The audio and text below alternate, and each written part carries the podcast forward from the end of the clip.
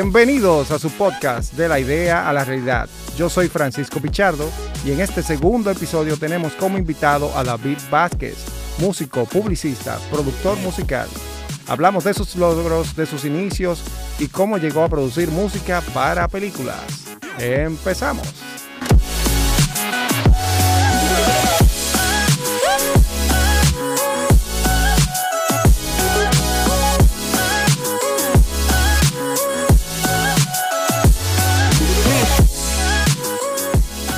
Micrófonos que usan los artistas de muy alta gama, tú sabes, de muy te cuestan fácilmente 13, 12, 15 mil dólares. El- Dios. Y, y este micrófono, cuesta- en la cara. que ahora cuesta 400, porque an- antes no era así. Este era el que usaba Michael Jackson para grabar todo. Pero Sí. 2010, do- Shure tiene una cosa. Los productos de ellos son exactamente iguales, de cuando ellos lo crearon hasta ahora. interna- Con los mismos equipos. internamente que puede cambiar. Lo mi- nada, lo mismo, eh, Wow. todo, los mismos componentes, la misma cosa. El micrófono que tuve que tiene la, la bola, ese es el, ese es el clásico eh, de ellos, el, el, el 58 es ese. Y lo hacen, lo fabrican exactamente igual a como yo lo, porque, porque le ha funcionado. Y lo que funciona no se cuestiona. No se cuestiona. ellos, ellos lo han hecho bien. Nítido. Pues estamos ready, David. Estamos Bueno. ready. Andy. Dale, vamos, arranca. Andy Alexander o Andy Pichardo o Alexander Pichardo. como Bueno, digas. tú dices- estás diciendo AA, Si esto es profesional, AP. tiene- es verdad. Alexander Valerio. Exactamente. Como usted se va a llamar artísticamente, es así que va. Andy. Para mí va a ser Andy. Tú sabes que. Alexander. Alexander. Lofi. de- cuando yo me. Cuando yo me Dios. en- de- después de que yo entré a la universidad, yo soy Alexander para todo el mundo. Ah, bueno, pues ya. Profesionalmente. Alexander. Sí. Pues ya, Alexander. Alexander Pichardo. Sí. Ok. DP y asistente de cámara. Y Pro- ah, profesionalmente asistente de Aquí, cámara. ¿tú eres productor o eres...? Yo estoy siendo tu, tu asistente ahora. Que yo te voy a ayudar con la cámara. Pues arrancamos. aquí. Pues arrancamos. pues chévere entonces. Dale, vaya. Bienvenidos a este podcast de la idea a la realidad. Y estamos en nuestro segundo episodio. Y con nosotros tenemos el honor de tener a David Vázquez. Bienvenido, David. Gracias. Este paso es tuyo. Concho, qué chulo. Eh, Gracias por invitarme. Wow. De Gracias a verdad ti que por venir. Está muy chulo esto. tenemos gusta, también como asistente a Alexander Pichardo en los controles. Y aquí vamos a, a tratar de desarrollar algún tipo de proceso de cómo tú, en tu vida artística, profesional, tú has tenido alguna idea y que la haya llevado a la realidad. Uf. Eh, comenzó hace muchos años. Por... Vamos a comenzar con algo, ¿verdad? Por- Bueno, vamos a hablar de ti. Para las personas, Sí. Eh, yo sé que son pocas las personas que no te conocen en el ámbito ¿Qué musical. va, qué va? Pero el que no esté en ese ámbito, habla, habla un Sí. chin de ti. Yo soy David Vázquez, soy músico, productor musical. eh, yo también arreglo música, produzco. Hago música para... He trabajado con muchos artistas. Yo me desarrollé como músico con el instrumento del bajo, pero también toco guitarra, un poquito de piano, canto. Lo que llaman un músico completo. Sí, hay, hay, hay músicos más completos, pero, pero hay cosas que yo puedo eh, hacer y me han ayudado. Y ese camino de, de tener una cierta variedad me ha ayudado a tener muchas ideas a y, y en un futuro poder desarrollarlas también me, me han ayudado. Entonces, eh, trabajo con muchísimos artistas, tanto en vivo como en, en grabación. ¿Cómo cuáles? Eh, Fue de maldad que te la tiré esa. Sí. Señores, eh, David ha tocado con todos los ídolos que tú puedas tener en la música dominicana e internacional. Tú no perdonas, déjala, que hable. sí, no, pero es bueno. Él no, para que él no quiere priorizar de uno de otro. Eso es lo que, Lo que pasa es que cuando él me dice, habla, yo me quedo como, ok, eh, es más fácil que tú me digas dominicano. Bueno, eh, Vamos, vamos, a- a- dominicanos. mira, con quien tengo ya 20 años trabajando, o quizás más de 20 años, Pavel Núñez. Está es la misma banda, de hecho. Es la- Pavel trabaja con la misma banda. El Big Bang. No solamente el Big Bang. El Big Bang viene siendo como un proyecto, una propuesta que él tiene aparte de su... Él, él es como proye- él como proyecto. y él tiene también el Big Bang, ofrece otras cosas. Por, en, en diciembre se está hablando de un sinfónico, o sea que vamos a ver qué pasa. Eso en este año. Qué bien. Eh, ya se puede decir. Eh, se están ajustando cosas, pero todavía pero se está, se está trabajando para eso. Excelente. Ahí está Pavel. Sí, ¿Quién, ahí está quién Pavel, más? Marte o Venus. Es una banda de... Eso es familia. Eso es- prácticamente la misma banda de Pavel, pero con otro cantante. Prácticamente, hay, hay variaciones. eh, es otro concepto. Yo he trabajado también con, con- en la parte de merengue. Una vez estuve en un proyecto lindísimo. eh, fueron tres años consecutivos donde yo creo que en esos tres años pude trabajar con, si no todos, casi con todos los merengueros de este país. O sea, también en la parte tropical, en la música... eh, Porque ya merengue es otra incursión. ya sí, otra cosa, ahí hay bachatero, ahí hay bajo, salsero, a nivel de bajo cambia mucho. Con el bajo, con los coros, con grabación, o sea, ahí se trabajó con, con muchas cosas diferentes. Y con Juan Luis, eh, Juan Luis Guerra. con Luis Guerra, yo he trabajado muchísimo, tengo, Wow. tengo tocando con él en la iglesia como casi los ve- como 20 y algo de años. Eh, que eso me ha dado oportunidades con él para trabajar en otras cosas. Ahí hay videos, grabaciones en, en, en, en- en audiovisuales eh, y, en, y en estudio también. Entonces, eso me ha abierto muchas puertas de ese lado. Muchas veces me preguntan, ah, 440 tiene un concierto en tal cosa, ¿tú vas a ir? Digo, no, yo no estoy en 440, lo que pasa es que... Aclarando, me- aclarando. sí, aclaro, porque no, hay que aclararlo. Eh, no se trata, yo no pertenezco al proyecto, pero soy como de la familia, vamos a decir. Así me así me siento y así me hacen sentir. Eh, entonces, ¿qué te digo? Eso también ha ayudado a que, a que se me abran muchas puertas para muchos proyectos y muchas cosas. Lo, escúchame, lo de que tú tocaras bajo o te destacaran en el bajo, eso te abrió más puertas que tocar guitarra. No sé qué decirte. Eh, yo creo que es importante cuando tú eh, decides hacer algo y seguir una, una ruta, ser, ser eh, sincero contigo mismo, ser honesto con la realidad y, y ser consecuente de. Eh, ¿Por qué te digo eso? Porque pasó en un momento que yo, yo no sabía que yo iba a dedicarme a la música. Pero yo seguí, yo seguí ese, ese, ese, ese camino. Sí me, sí me agradaba la idea. ¿Dónde te formaste? ¿O con Mira, quién te formaste? quien me formó a mí, quien yo pudiera decir que es mi mentor, mi padre en la música, mi profesor, eh, Javier Vargas. Javier es una persona... Javier. muy- sí, ah, sí. cariñosamente Javier, es muy conocido por ese nombre. Tú dices Javier Vargas y, y casi Javier, nadie- Javier. Pero cuando tú dices Javier, ya, ya entramos en un, en, un, en un punto importante, no solo de mi carrera, sino de, de, de mi aprendizaje, sino de muchas, muchas personas. Javier, em, yo empecé, eh, me enseñó música, no, no me enseñó, él me- eh, con clases de guitarra comencé, pero él me enseñó música, no solamente el instrumento. Entonces, eso fue lo que, te- eso fue lo que me, me, me, me, me dio mucho entendimiento de lo, de lo que es en sí todo lo que sucede con, con, con banda, con grabaciones, con, o sea, a- absolutamente de todo. Producción musical, etcétera, arreglos y armonía. Y, y entender eso, entonces me fue dando más curiosidad en otras cosas. Me fui, uno empieza a tener un abanico de, wow, pero me gustan tantas cosas. y, y ahora, ¿dó- ¿por dónde me...? Pero hay un momento donde entonces hay un instrumento que tengo que seguir. Entonces, sucede que en ese momento había como una, yo no quiero decirlo así, eh, como una escasez de bajista. Yo no te voy a decir ¿Qué eso. año? ¿En qué año más o Estamos hablando del... eh, Antes del 2000, estamos hablando del 96, 97, por ahí. Pero Eh, David, pero tú te ves muy joven, ¿cómo así? No Eso me dicen, muchas gracias. Sí.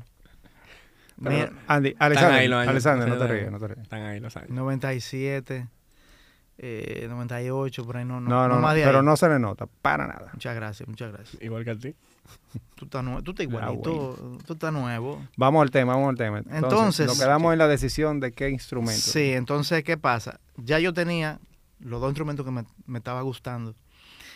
Y empezó, eh, a, mí me, a mí me llegó una idea de, me, me estaba gustando mucho la música, pero no sabía qué es lo que significaba vivir de la música o, o estar tan involucrado donde eso es lo- tu oficio.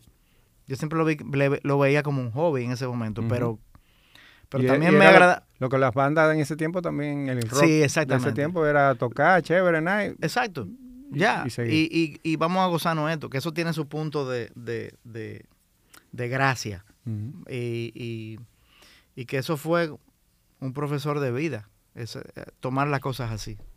Que eso podemos desarrollar más, más adelante. Pero entonces sucede que decían, mira, eh, el bajo, le falta, hay una banda que están buscando un bajista, y tú, tú- tú te atreves a hacerlo. Yo por divertirme, yo lo hacía, vamos. Entonces, ¿qué sucede? Yo no sabía que yo estaba practicando.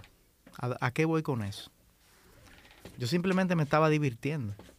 Y era como insaciable. Llegó un punto donde eso era insaciable. Yo amanecía practicando. A mí me grabaron en VHS. tres, Señor, él, no está relajando. Él no se ve relajando. joven, pero él no está relajando. tres Se métodos. vivió en la transición de toda la tecnología que estamos Pero viviendo. eh, Sí. ven ahora ese video y se creen que eso fue el otro día porque está de moda grabar ahora en Hay VHS. filtros que lo imitan también. No, la gente está grabando en VHS. Para VHS. Ajá, mira, yo no O sea, sabía eso. Bueno, Las, las Vintage. cámaras digitales. vintage. otra vez. Bueno, también. déjame decirte que un saludo a, a Juan Adriano, al niño, cariñosamente. Hace mucho que no lo veo, pero de vez en cuando nos, nos tiramos unos memes y una El que te grabó. Él, mira que él era un, un excelente bajista. Él tocaba con IO. Oh, tocó claro. con New Page. y, Bueno, tuvo con... Qué época, loco. Sí, una época lindísima de la música de nosotros eh, Y de lo que nos gustaba como contemporáneo en ese momento. Eh, y él me grabó, él me dijo un día, ven a mi, ven a mi casa.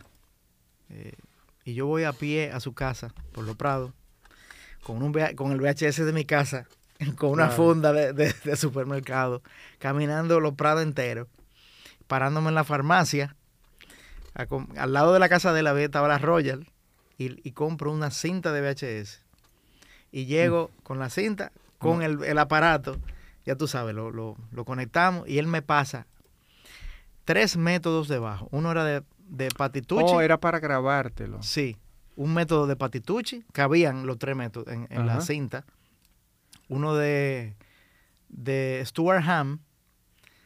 eh, el de patitucci era mucho, trataba mucho de los ritmos, porque el, el bajo y la guitarra son muy diferentes. La gente lo ve como que son iguales porque tiene un diapasón, tiene un cuerpo, y etcétera, y la cuerda. Pero tienen funciones muy diferentes y se tocan, son cosas muy diferentes. Y eh, el bajo es muy rítmico. Es, tiene que estar muy amarrado a, a la, a, la- a lo que está pasando percusivamente. Entonces, Patitucci era muy rítmico, de los ritmos como del mundo y cosas, y mucho ejercicio, y, y- y eran un po- era un poco pesado, pero estaba, estaba, era, era interesante. Stuart Ham era, era un rockerazo, un bajista excelentísimo. Era mucho de técnicas del bajo. O sea, ampliaba eh, todo ese rango. Y había uno que se dedicaba específicamente a lo que todos los bajistas quieren aprender, que es slap. Lo que le dicen, el funky. le dicen aquí funkear. Funkear, Es una palabra mal utilizada, pero, pero se entiende. Y slap también es lo Slap, mismo, tú le estás eso- dando Eso, remazo al, el el al bajo. slap es la técnica, el nombre correcto. Y ese era un eh, ruso, que yo más nunca lo vuel- no, no sé, Sklarevsky, recuerdo el nombre, el apellido. Sklarevsky, si estás escuchando este podcast, David está Sí, eh, sobre todo en español, sí. Eh, y yo nunca he visto una metodología tan bien hecha para tú lograr algo. O sea, ese tipo empezaba de la forma más básica que tú te puedes imaginar, con un metrónomo.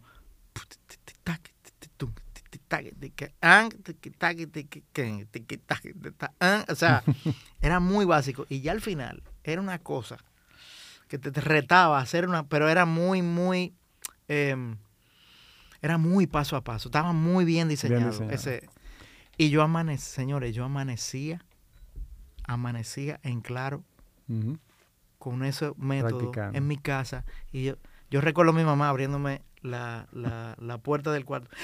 Y tú todavía no te has dormido. Y yo con el bajo en la mano. ¿Qué pasó? Y no era porno. no, al- él no estaba viendo porno. Tú tienes que ir al colegio ahorita. Y yo, o sea, A ese nivel. Y, pero simplemente yo no sabía que yo estaba practicando. Para Yo poner, lo que sabía era que yo estaba divirtiéndome con eso y, y era insaciable. para poner, David, en contexto a las nuevas generaciones, para que conozcan tu proceso, fíjate que tú tienes que desplazarte de tu casa, comprar un VHS, que el VHS viene siendo que tú fuiste a la casa de un amigo a darle un download a esa data que te están compartiendo, para que ellos tengan en, en- en contexto, que no es algo que tú lo tenías en tu casa, ni en tu No, computador, no, ni en no, tu no. celular. No fue por el que se lo pasaron. El internet no se había bro. O sea, inventado. tú tenías que moverte, viejo. Sí. Tú querías algo, tenías que tener las relaciones de amistad o profesional y moverte a buscar la información o la fuente, porque el que tiene sed busca dónde está la agua, Busca ahora, si tú quieres que te manden el archivo original, un WeTransfer o que te lo suban a un Drive. No tenemos, o sea, las nuevas generaciones no tienen excusa para hacer No, lo que no, quieran no. hacer. De- a mí muchas veces me dicen, ah,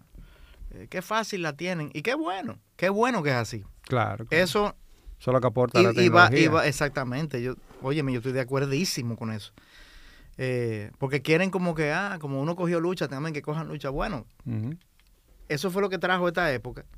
Y, y ellos la tienen. Ahora no, no tienen excusa. Es que esas facilidades dan cabida a por otras preocupaciones. Exactamente. Entonces, Si nuestros padres decían que iban a- al colegio con un solo lápiz y, y- y daban una travesía del carajo, esa era la Sí. preocupación de ellos. Ahora nosotros llegamos de una vez, tenemos todo, entonces tenemos espacio para otras preocupaciones. exacto. Por ejemplo, con todo y todo sacan mala nota. Mi hermano, no me haga eso. No, O sea, Son excepciones, son excepciones. todo la, exacto. Siempre hay excepciones. Qué bien. Y entonces cuando tú separas o, comienzas a cambiar de tu hobby y convertirlo a una profesión. Yo te voy a decir algo. Yo no sé si eso es lo que pasa con todo el mundo. No, no lo tengo claro. Pero yo creo que fue como la vida o la misma música que me fue. Es que por aquí que tú vas. Mm. Eh, ¿Tú tuviste trabajos normales, empleados? sí, de sitio? hecho, aquí te tengo que. Debo contar esto. Yo, mm, uno a veces no, no quiere contar esas cosas, pero debo decirlo porque que eso, eso marcó mucho. La muerte de mi padre marcó muchas cosas. eh, eso fue un cambio muy drástico porque yo tuve que dedicarme a trabajar para, para pagarme mi universidad. ¿Qué edad tú tenías? Yo tenía 20 años en el momento que, que- que falleció. Yo tuve prácticamente que encargarme de, de mi casa, atento a picoteo de música. O sea, yo con 20 años que tengo lo que uno, un año, dos, pocos años tocando. Ya está, está una presión, ¿no siente que Sí, sí, sí, totalmente. Entonces, en ese tiempo, precisamente dejé de tocar. Yo empecé a trabajar en una productora, porque estudié publicidad, yo estaba estudiando publicidad en ese momento. Y en la productora, yo entraba a las 9 de la mañana y yo no sabía a qué hora yo me iba. O sea, Sí, ese es el ambiente de los, sí, los yo tenía que ir a la universidad y en la noche yo volvía. Yo no sabía qué hora yo En, en APEC. te- en APEC. Entonces, si hay algo que yo decía, era que mi papá siempre decía, lo que usted empieza tiene que terminarlo. Entonces yo dije, tú sabes que yo, yo la voy a terminar. Yo, a mitad de carrera, que fue ya más adelante, donde fui invitado, creo que por error, Ujú. a partic- ya yo había, como te dije, había dejado de tocar. Yo el bajo lo tenía, no arrumbado, pero lo tenía en, en un closet, en su estuche, Stand-by. lo tenía ahí. Pero tú estabas como en modo automático en todo ese Yo estaba, sí, yo, eh, Te yo faltaba algo. debo decir que fue mi peor época porque yo, la salud se me deterioró eh, muchísimo.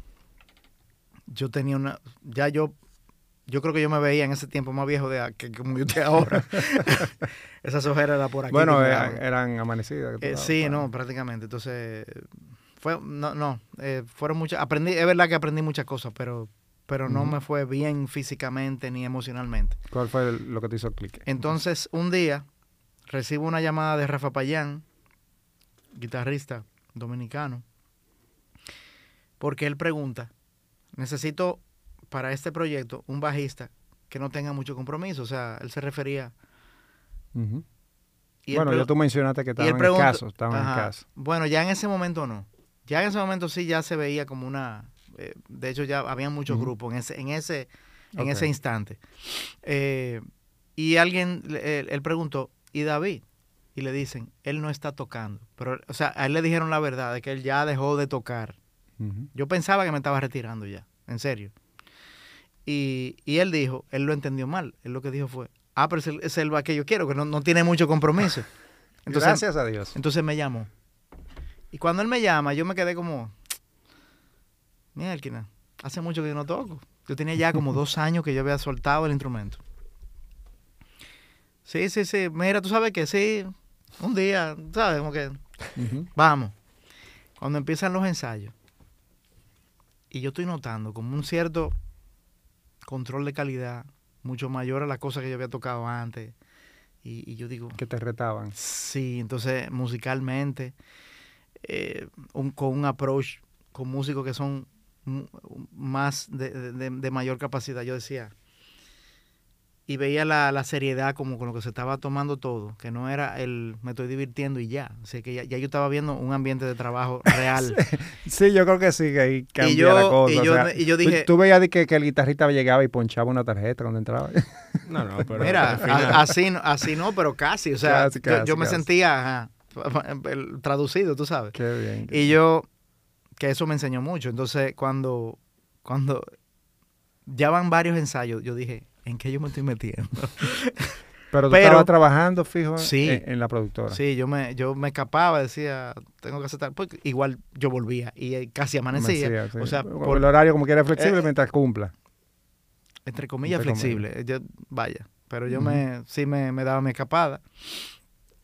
Eh, y iba a mis ensayos y, y volvía. Y cuando, y cuando yo decía, mira, yo no sé en qué me estoy metiendo, pero me gusta. Pero hablaron algo monetario al principio. Bueno, es un proyecto donde si hay, si se toca, se va, se, se cobra. O sea, ya se está hablando de.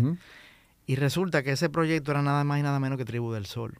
Bárbaro. Eran los ensayos con Laura, con Papolo y, y- y Rafa. En ese momento estaba, de- en la percusión estaba David Armengó. Y eso, eso me hizo ser, tener esa, eh, Disciplina. esa disciplina y esa, sí me hizo ser mejor músico. Y, y me dio como esa entrada, ok, mira, si tú lo que quieres vivir de esto, ese es el camino de esto. Entonces, yo siempre he sido bien, entre comillas, formalito con, con las cosas. Me gusta que las toda la cosas vida, sean... desde sea- que te conozco, toda la vida. Sí, de- me gusta que las cosas tengan su orden. Eh, yo no soy psicorrígido, pero, pero sí a- eh, voy a, a preferir cosas que sean organizadas siempre. Yo me imagino que nosotros no hicimos más lo que era cuando jóvenes porque tú estabas en el grupo. Que si no hubiera ese equilibrio, veo, mira, yo no sé qué hubiera Alguien me dijo eso un día. eh, Exacto. Y yo dije, "Mm, fíjate. Entonces, pero qué bueno inspirar eso, tú sabes. David era el salvavidas. Mm, Ecuánime, ecuánime. sí, yo. Si habían otros. Si las Sí. cosas se, se iban pasando de tono, yo no participaba. Yo, No, literalmente, o sea, él iba por la dere- nosotros íbamos por la derecha, él iba por la izquierda. yo me iba por aquí. y si, si tú veías que David se dejaba, yo dije, espérate, de- él está viendo algo que yo no, déjame yo irme con él. Bueno, pues, Prácticamente, era, era más o menos eso. Entonces, estamos más o menos iguales con eso. sí, ya, Yo le huyo a, a lo que era. sí, no, que, que A menos que sea de mí, que sea mi lo que era. tu propia lo que era, Exacto. exactamente. Entonces ya Pero tú si es sabes de que- otro, no, no, no. ya no. tú sabes qué hacer con eso.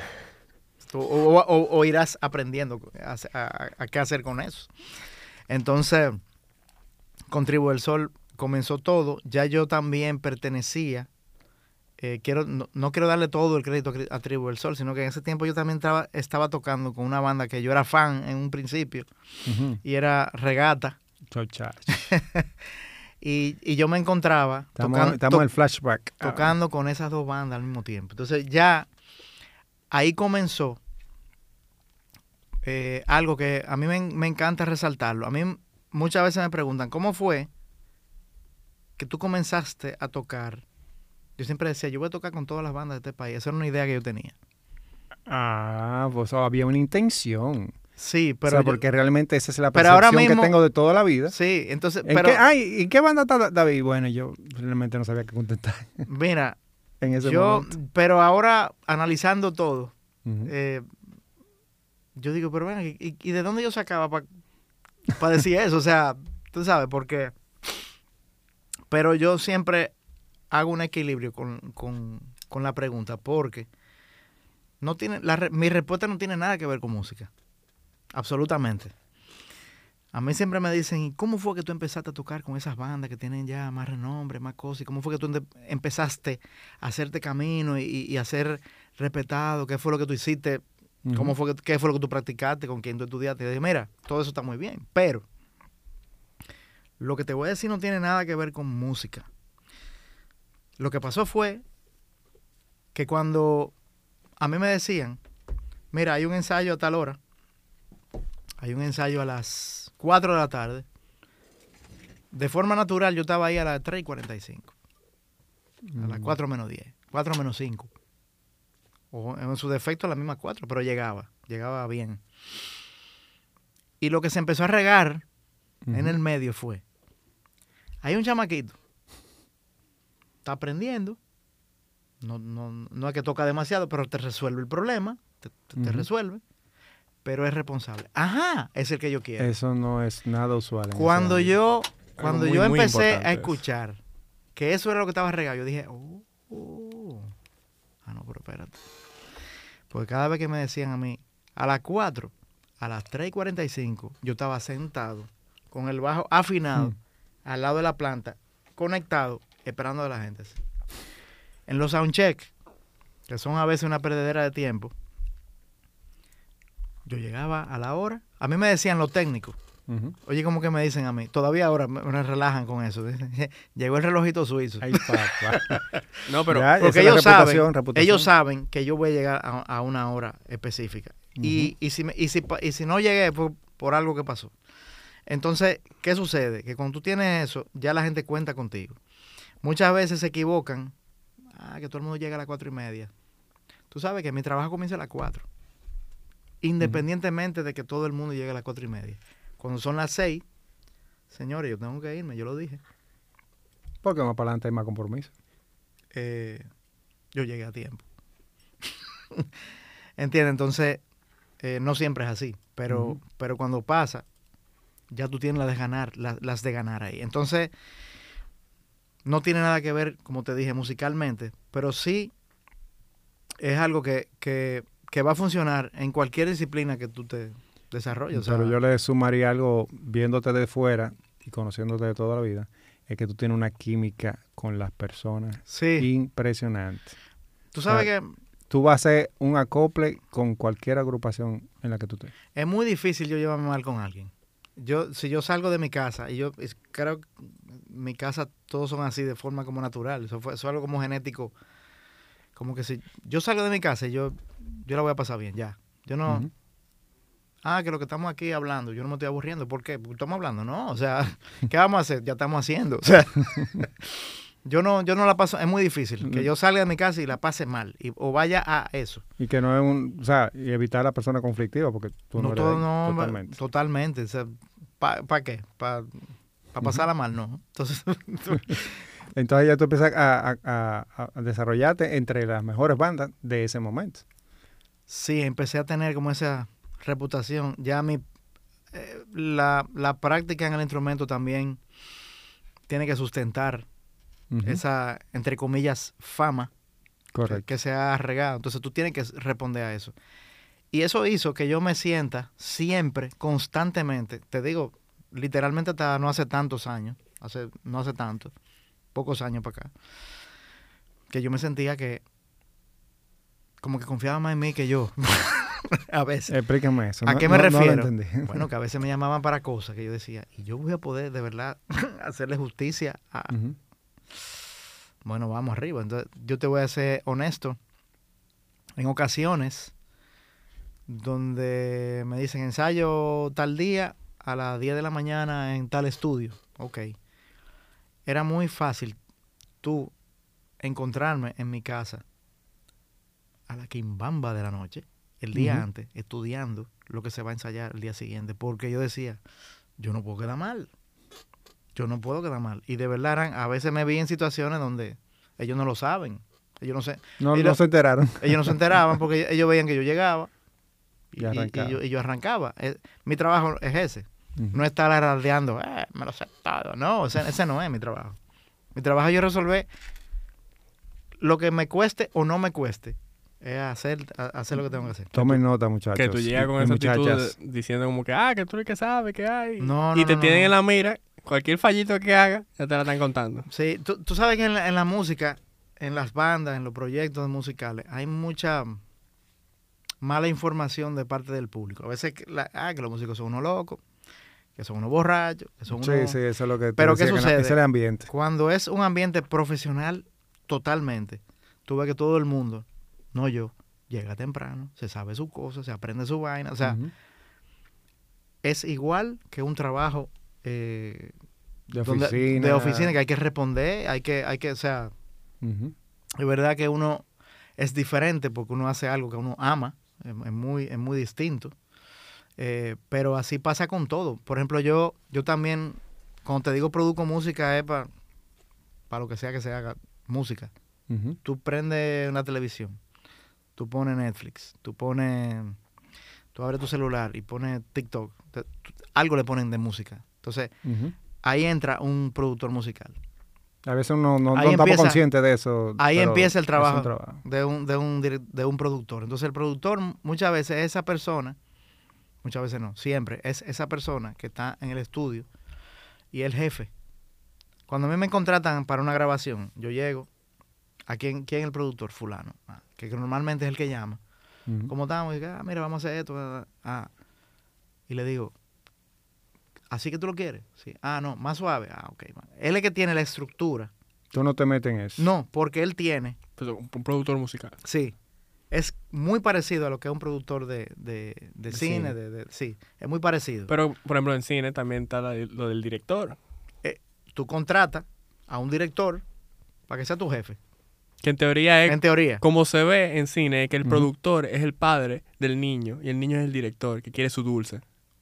Entonces, para el productor conseguir el, el el dulce, se lo da, pero los medido. Muchas veces se da el caso de que un productor necesita de, de un director musical. Es el mismo caso.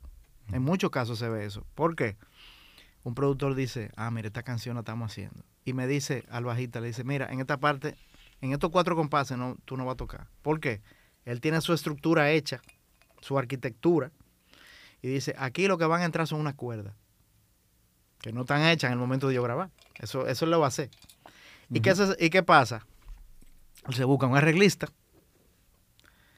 que sea un arreglista musical, que en este caso es que es, es esa persona que idea cada nota musical que va a tocar cada, cada músico. Si es, un, si es un cuarteto, por ejemplo, el papel del cello, el papel del primer violín, segundo y viola, por ejemplo, por decirte un- una formación básica. Bueno, pues él es esa, es esa persona que sabe escribir para él- cada uno de esos, de esos músicos, cada uno de, esos de, esa- de esos instrumentos. Entonces, puede ser el mismo arreglista que dirija, o como puede venir un director que tú contrates para eso. Pero el productor es el que dice, así que va y va en este momento, y aquí sale y aquí entra. O sea, él, él es el que tiene la... El mood, cuando te- tú digas, el día que tú digas, me gusta la música de fulano, de tal, un artista, chequea quién fue el productor. Ese fue el Yo responsable, creo que nunca en mi vida he que ese fue el Sí. responsable absoluto de todo lo que pasó en esa grabación. No, ese no es redoblante con el que va a tocar el baterista.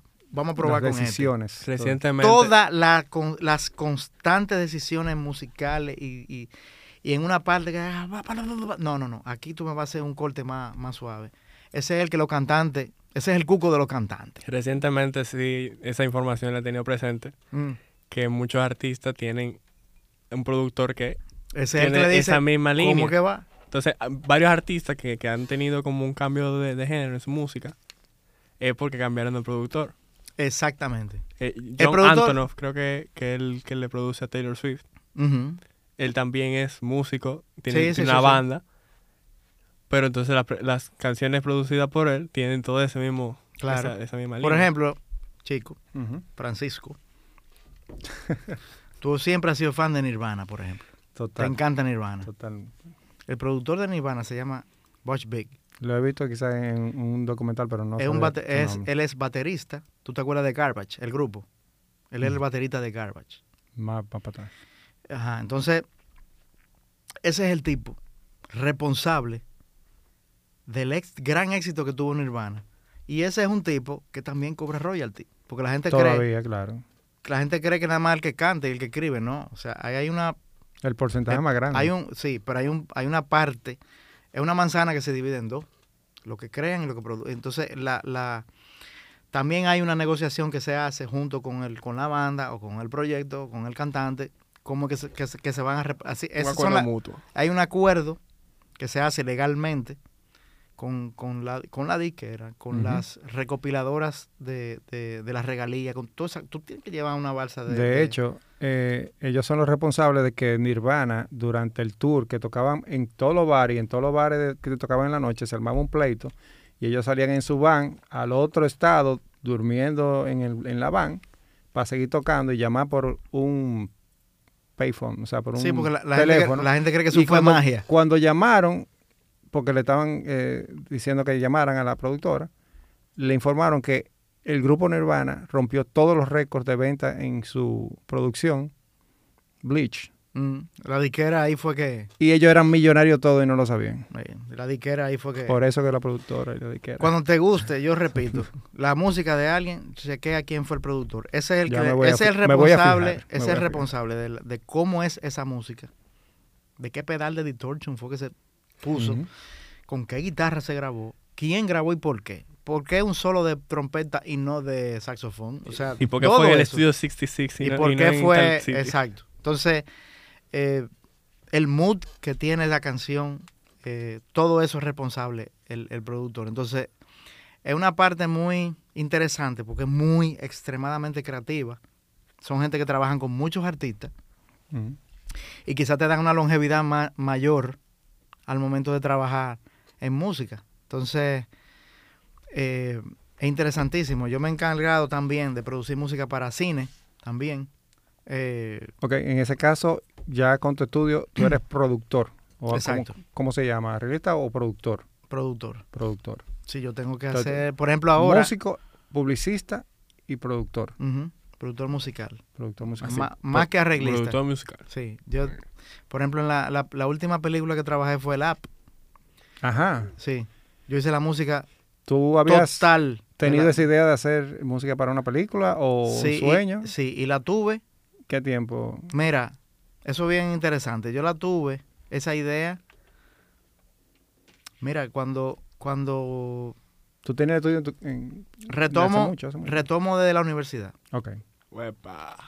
Cuando estábamos, cuando estábamos eh, en ese, en esa época de la universidad, yo, yo recuerdo que me tuve, tuve una dualidad de o me dedico a la música o me dedico a la publicidad.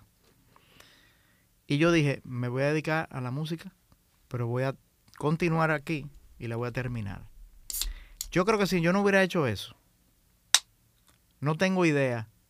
No digo que sea mal o buena, pero no tengo idea de dónde, por qué camino yo hubiera tomado. Te, te voy a decir por qué. Porque en las últimas materias de, de la carrera me encuentro con una materia que se llama producción de radio. No recuerdo el nombre. produ- eh, elaboración de comerciales Producción de comerciales para. TV y... y, ajá, y radio. Pasó un jingle y todo ese tipo de cosas. Entonces no, no- a nosotros no, literalmente nos limaron. Fue muy buena la, la, la, la clase de cómo elegir.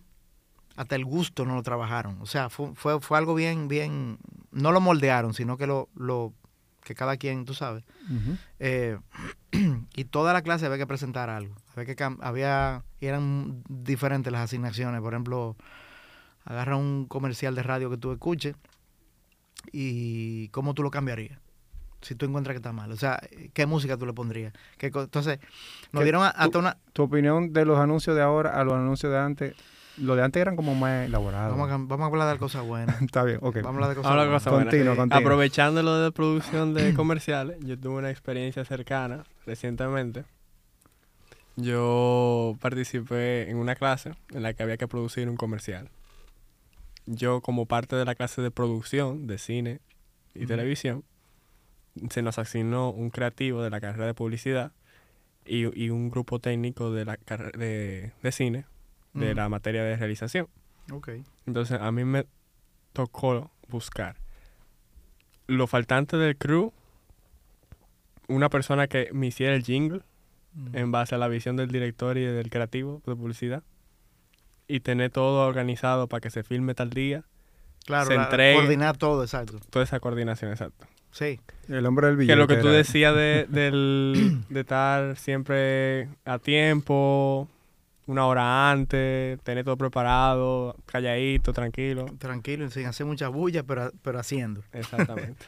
Entonces, eh, al, al decidir terminar mi- la, la carrera, me encuentro que en las últimas materias fueron cosas que empezaron a elaborarme ideas Ujú. súper creativas y su wow. ah, De hecho, le vi más sentido a lo que yo me, me dedicaba con la carrera que estaba estudiando. Empecé a verle mucho más sentido, esa, esa fusión. Eh, al poder entender y realizar música para cosas como comerciales y, y- y otras cosas. Yo recuerdo que eh, fue bien interesante porque hasta... O sea, eso te hizo clic. sí, Mira, pues, Ahí, música eso, me puedo eso me hizo, aquí. eso me hizo como un, yo no sabía dónde, a dónde iba a parar, pero, pero sabía que por aquí, como por aquí la cosa. Eh, y recuerdo que nos daban hasta por instrumentos, como, como una psicología del- de, los sonidos de los instrumentos, hasta eso nos lo dieron. Saxofón, evoca tal cosa, tal- o sea, ah, como los colores. como los colores, exactamente. Entonces, ya yo empecé como, wow, bueno, esa- con decirte, esa clase sin mucho esfuerzo, yo la pasé como con 99. O sea, o sea, Brillante. y eso fue como, mierda, aquí yo me, me encontré ahí. Qué. Y déjame decirte que ya yo he hecho, he tenido la dicha enorme de trabajar para muchas películas, donde ya yo me gané un premio a la silla en el 2014. Wow. Eh, he estado nominado en otras ocasiones, eh, ahora lo estuve. Y, y la base que yo tengo para, para hacer esa música que yo hago para cine viene 90% de la información que yo adquirí en, esa, en esas últimas materias, en ese Mira. momento, en, la- en la universidad. Entonces, Excelente. yo creo que es importante eh, a, a- a los a los que estén escuchando. Usted comenzó algo, termínelo. En algo. Después que ya tú tengas el todo, quizá a mitad de camino tú dices, ¿para qué yo voy a terminar? Pero quizá cuando tengan ya en los finales y, en y ya termina, diga, ah, espérate un momento, tú vas a empezar a hacer clic con cosas.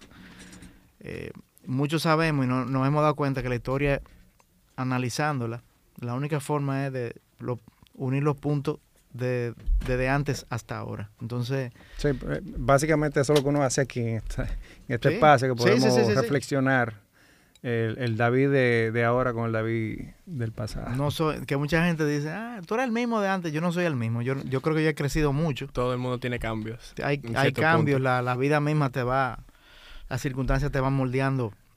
Hay uno que, hay uno Esto, que no, es- no una historia lineal, ¿no? hay uno- no, nada. no. hay unos que mejoran, otros que no mejoran Exactamente, tanto. exactamente. Otros se quedan en un mismo ambiente, pero hay diferencias. No, no es verdad que somos los mismos. Y hablando de ambiente, David ya sobrepasó la frontera de nuestro país, te montaste un avión, arrancaste, hiciste tus talentos en otras partes. Sí. Em, Cuéntanos de eso. Mira, he tocado con, con Vicente García, fue, yo tuve la dicha de viajar muchísimo. Eh, la- las producciones de Vicente, casi la discografía completa, yo fui que grabé el bajo. O sea, ese bajo ha tenido muchas millas de vuelo. Tiene muchas millas de vuelo. Qué sí. Yo estuve también eh, con Vicente y con Juan Luis en, par- Cayena. en parte de la gira, ¿eh? Cayena. Calle- eh, Loma de Cayenne. Ajá. Sí, sí, sí, claro. Ese, ese- ese- el bajo lo grabamos, yo lo grabé con un Hofner, el que usa McCartney en, en los Beatles. Ah. Es con un bajo un de eso, que se grabó en el estudio de Juan Luis. Y Juan Luis dijo, mira a ver, a ver cómo suena con este. Y yo, pasa. y yo, De una. pasa, ven. Entonces, qué y fue, fue muy divertido eso. Eh, me han preguntado, ¿qué, bajo es ese? Eso, eso que son muy... y Lo que saben de eso. y yo soy un bajo rockero, papá. y dicen, ¿qué? ¿Cómo va a ser? Sí, ese mismo. O sea, te Eh, estoy diciendo como que te, te, te- que excluyen, No, porque a, a veces... te excluyen del, del grupo de los No, bajistas. no a mí, pero, pero el- un género excluye al otro normalmente. O sea, tú sabes, tienen como esa... Y fíjate qué bueno que llegamos a ese punto, porque yo nunca he visto la música con esa división que la ve todo el mundo. Eh, no, que yo soy músico, yo lo mío es salsa. Es- eso sucede con, no solamente con, con los músicos, pasa con el público también. No, que lo mío es esto y esto. Mentira, embute.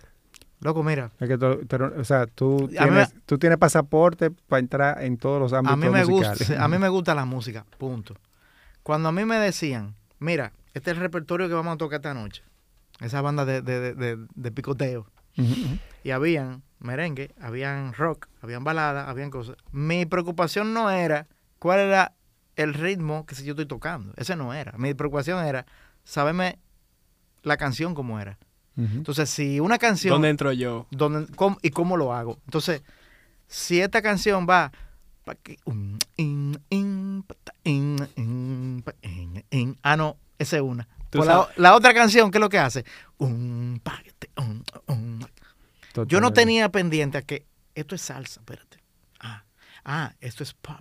No, yo lo que estoy pendiente es cómo que va el bajo. Punto. Y al final depende de la banda con quien tú estás tocando, porque le da ese, ese estilo. Sí, no, ya, ya esa del- variable del te lo género. da, te lo da cualquier banda en vivo. Entonces ya yo seguía por ahí. Pero nunca, nunca, todavía ahora, esa división de, de, que- de- de géneros, vamos a decir. A veces yo me siento que, que eso de género es como para eh, más fácil para dividir música buena o mala. O sea, no, no, no sé. O sea que si Bad Bunny llega y, y, y tú te encuentras en la misma producción de que tiene que hacer el bajo, tú vas para allá. Le voy a dar un, óyeme, le grabo un bajo que él va a decir, wow. No, pues, hace Mira. una mezcla entre rock con trap y... No ha- hago lo que tenga que hacer. Ya tú Y- sabes, y- Benito, ya tú bien. sabes, Benito. Porque mucha gente me- se me acerca diciéndome cosas así, por ejemplo. O sea, si viene Bad Bunny, si viene el otro, ¿tú, tú le tocarías? Claro que sí. Un Yo te voy a decir una cosa. En mi parte de profesional publicista, como licenciado, suponiendo, ¿se pueden decir nombres de marca aquí? No. Sí, sí, no hay problema. No hay mala publicidad. No, por ejemplo, ¿a dónde voy? Si a mí, personalmente, no me gustara X producto, ¿De qué color? Puede decir color. No, no, no, no, un producto. Consumir ese producto. Ah. Yo no como eso, por ejemplo. Ujú. Sopas X, Amarilla. la que sea. Sopa X. Yo esa, a mí detesto ese producto. Pero resulta que yo estoy trabajando en una publicitaria donde yo soy director creativo y me dicen, mira, va a entrar, Esa marca. va a entrar esa marca. Y yo lo voy, ¿qué yo voy a hacer? No lo voy a trabajar porque yo no como eso. No. Yo tengo que convencer a la gente de que eso es lo más bueno, de que eso es lo mejor. Y, y cuando tú vienes a ver, hasta me va a gustar. O sea, Y o- ojo, que estamos hablando de algo que no nos afecta físicamente. No, entonces, eh, eh, cuando es música, yo lo trato así mismo. Ah, fulano quiere que yo toque, atiende. Por ejemplo, ahora, no fue ahora, hace unos meses, eh, octubre, noviembre, no recuerdo, yo estuve en Miami, en un venue chulísimo, que no, no conocía, está en Brickell. Eh, no voy a recordar el nombre ahora, pero yo toqué con Don Omar. Wow. Óyeme bien, esa banda tocó y tocamos. O sea, ese tipo se volvió loco.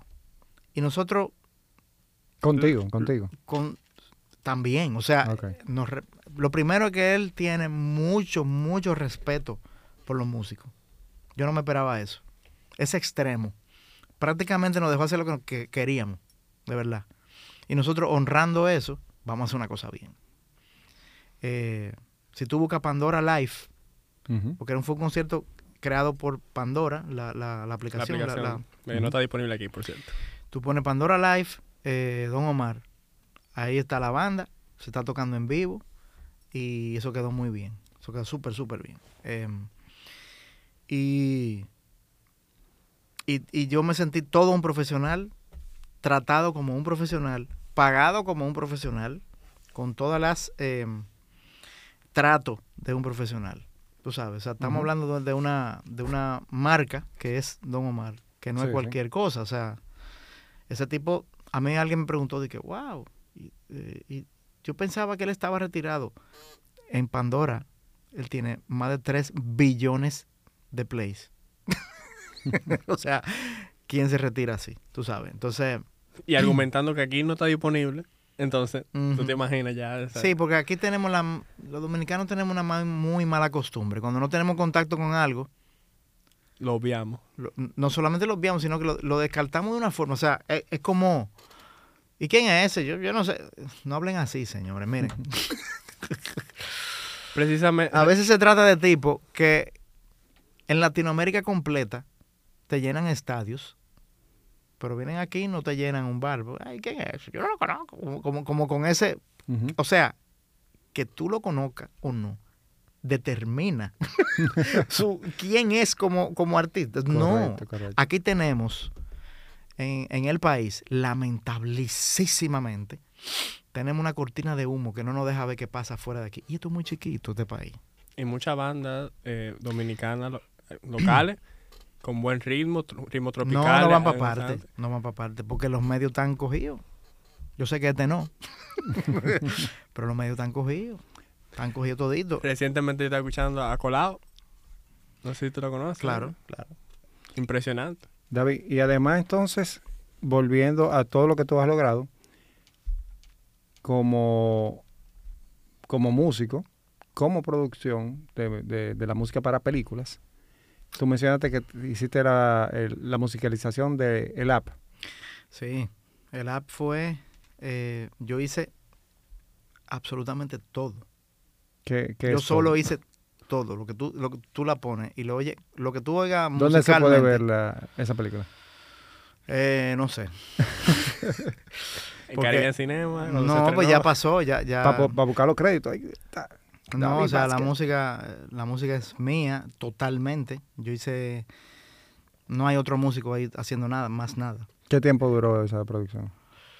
Mira, ¿Cuánto tiempo trabajaste? fue un poco pesado porque aquí tuvo la pandemia en el medio. Ah, ok, ok. 2019, y fue 2020. complicadísimo el proceso. Eh, de hecho, llegó un punto donde yo pensé que eso no iba a salir. Eh, pero fue muy elogiado la música, yo me sentí muy bien por eso. Eh, en los premios La Silla no fui nominado, no gané. No, no conozco la, la- no he tenido la oportunidad de ver la película que, que ganó. Pero me sentí muy bien cuando mencionaron mi nombre en los nominados y el público, ¡wow! O sea, fue como... Excelente. Y yo, oh, mira, mira qué bien. Pues se puede. Se puede. sintió como un premio eso. Excelente. Entonces, sí, el apoyo del público. Y además tú tienes tus propias producciones musicales. sí. ¿En dónde se puede escuchar? Spotify, YouTube, toda la plataforma. Ah, pero mira, yo tengo Spotify aquí. En toda la plataforma, sí. Se Pero puede. aquí, aquí Yo hice ¿cómo, un la- live, ¿cómo te lo pones? yo hice un live session, este. Ok. Yo Vamos hice, yo hice un live session de cuatro canciones. Eh, quería hacer una quinta, pero ent- entonces eso es totalmente en vivo. Ok. Me refiero con eso, que eh, ese Cayenas, esa canción, eh, totalmente en vivo. O sea, Déjame soñarte si no te tengo. Oye, qué rico. Hacer un cordero y brincar tu cerro. ahí yo fui eh, productor, arreglista. eh, Señores, busquen, a David Vázquez en toda la plataforma Spotify Spotify. Sí. y Apple Entonces, Music y todo. hice una hice canciones muy muy sinceras vamos a decir muy mías eh, de cosas que he vivido de cosas que he visto que pasan a mi alrededor. Eh, hay una canción que, que le escribí a mi papá ahí se llama estás tú. Eh, hay eh, hay una canción lindísima que eh, yo quería hacer una canción bonita y, y dije dame qué yo hago para hacer una canción bonita entonces eh, se llama esa, esa, esa canción es bien especial porque eh, me imaginé como como la, la mm, yo no tengo ahora mismo soltero ahora mismo pero me imaginé en ese momento como wow qué pasaría si yo llega a mi vida esa persona especial que yo no conozco todavía O sea, te hiciste esa pregunta. pero qué pasa tiene una doble, porque no, sola- no se refiere solamente a esa esposa o pareja, o, se refieren también en el coro, tiene como una doble dedicación, porque se- en el coro yo me- la gente no se la lleva, pero se- yo me refiero a una hija, Mariana se llama la canción. eh, ya la gente se va a enterar cuando escuche este Sí, claro. que Claro. eh, ahí tenemos una primicia, señor. la canción se llama Mariana. y me preguntan, ¿y por qué Mariana? Bueno, yo no conozco a nadie que se llame así. No- nadie puede decir que, ah, eso fue a mí. No, no fue a ti. Entonces, tenía, pero sí entendí que ameritaba como un nombre la canción. Dije, wow, déjame. Entonces la canción se llama Mariana. Y en el coro dice, mi vida, mi vida, amor de mi amor. Ahí yo me refiero a la hija. Wow, amor, Entonces- amor de mi amor. Que entonces me imaginé como esa, esa doble... eh, Qué profundidad en esas. Esa, entonces sí, me dije, bueno, fueron ideas, tú sabes. Eh, y tengo más canciones que no, no están hechas. Eh, hay algo que quiero resaltar del- de ese live session y es que eh, en Spotify está el audio, pero en, en YouTube obviamente está en video lo, lo- Ujú. lo mismo. Y lo que quedó en video y en audio es exactamente lo que tú estás mirando en ese momento. O sea, ahí no, ahí nadie regrabó, No hay un corte. ahí no hay un corte, ahí no, no, no hubo esa, eh, vamos a arreglarlo en estudio para que se Ujú. oiga bien. No, no, no. Yo busqué músicos que son de muy alta talla para no tener que hacer eso. El estudio de la, desde la foto de la portada del estudio que se grabó. El sí. Eh, Es Esa- en, en eso- Yamaha. En, la- en Yamaha, en Fernando Giraldes, ahí fue la, la, la- ellos tienen un área. esa cristalera se pa- Sí, se sí, ve. sí. Ellos tienen un área que me lo prestaron el sitio de Mil Amores. O sea que mucho agradecimiento y un saludo a, a la gente de, de Giraldes, de Yamaha. Ellos tienen un área donde hay un piano, donde hay como uno- unos eh, acústicas, unas guitarras acústicas. ¿no? Entonces ellos me habilitaron esa área para yo inventar lo que yo quería y ¿Cómo, que sí. cómo los oyentes pueden buscarlo en, en YouTube? Busca David Vázquez Live Session. Porque hay, hay mucho David Vázquez, hay, hay hasta un diseñador, hay, yo, Ok. creo, yo creo que tú un médico, pero si ponen live session, yo creo que sale, salen las canciones. Hay una, está dividido por las canciones, pero también hay uno que es toda, todas las juntas, todas las canciones. O sea que recomiendo ese. y después que te gusta, eh, tú dices, ah, esta es mi favorita. Entonces, esa, esa, Excelente. David, eh, como nosotros hacemos este podcast para que las personas podamos aportarle algo, tengan herramientas y básicamente con la vivencia de otro, eh, uno puede eh, aprender muchísimo. Claro. De, no es, no, no de- solamente de las cosas que te salieron bien, sino, sino puede hablar de algo que, que no te quedó tan bien o, o- o una piedra en el camino o una mala experiencia, pero que tú la pudiste superar. Bueno, eh, han sido tantas. Eh, mira, las experiencias siempre, las experiencias de vida siempre nos traen eh, cosas buenas y malas. Eh, yo creo que a- aprender a, a- a decir que no fue algo bien importante. Eso me pasa mucho. aprender a decir que no, no na- nadie tiene que ofenderse. Eh, si hay una realidad que tú tienes que, yo tengo que asumir es que en algún momento yo no voy a poder, aunque quisiera. Eh, uno no es omnipresente ni omnipotente, uno no, no, no, no puede, eh, simplemente. Y no pasa nada si tú no puedes. O sea, ya hay, hay cosas que tuve que empezar a- a- a porque recuerdo en ocasiones, yo que no me permitía quedar mal con mi trabajo, dije que sí a cosas que quizás no debí, no debí haber dicho que sí. Ujú. Eh, Humanamente no era posible. sí, me pasó varias veces, pasó, pasó muchas veces. O sea, por ejemplo, eh, ¿cómo va a ser que tú tienes una presentación a las 7? No, que esto empieza a las 7 pm en, en- RD, por Dios. No va a empezar a las 7. Pero en la otra a las 9. Eran las 8 y media, no habíamos empezado. A alguien, yo le iba a, a quedar que- mal. a alguien le, vas a quedar mal. Y, Claro. eso, y eso pasó. Me pasó en varias ocasiones. Yo hubo un día que yo dije no más, aunque Se ponga bravo quien se ponga bravo. no, y, y- y- y no puedo. O sea, a- aunque gane menos, eh, eso, eso no tiene nada que ver con dinero en, este, en ese punto. Ya no tiene que ver con dinero, ya, ya tiene que ver con lo que tú puedas hacer. Correcto. Eh, ¿Viste esa dificultad, ese, ese mal, malas decisiones por sí, quedar y- bien con otra persona? Sí, entonces, Estaba perdiendo más, por lo menos. entonces muchas veces me decían, pero mira, ve, búscamele la vuelta. Y llegó un momento donde yo decía, mira, si te digo que sí, te voy a quedar mal.